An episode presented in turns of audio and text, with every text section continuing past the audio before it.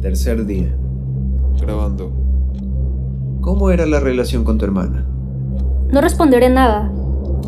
Ya, pero necesito que hables.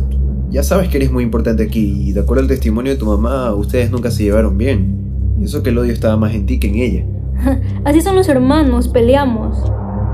Pero no, no entiendo, Manet, ¿por qué le harías algo así? ¿Por, ¿Por qué la matarías? La odiaba, pero no como para matarla. Yo sí. ¡Cállate! ¿Qué? ¿Quién? Es ella. De- de- no entiendo, ¿de quién me estás hablando? Mira, Manet, no me cambies de tema. Tu hermana te hizo algo en tu infancia, ¿cierto? Al parecer tuvo todo lo que quería y se lo Paren que ya, por deseabas. favor. Incluso por accidente mató a tu perro y tú para desquiciarte tuviste que armar un plan en donde ni siquiera pudiste esconderte bien. Esconderme. Sí, siempre estuve escondida. Para de grabar. Matarla fue un alivio.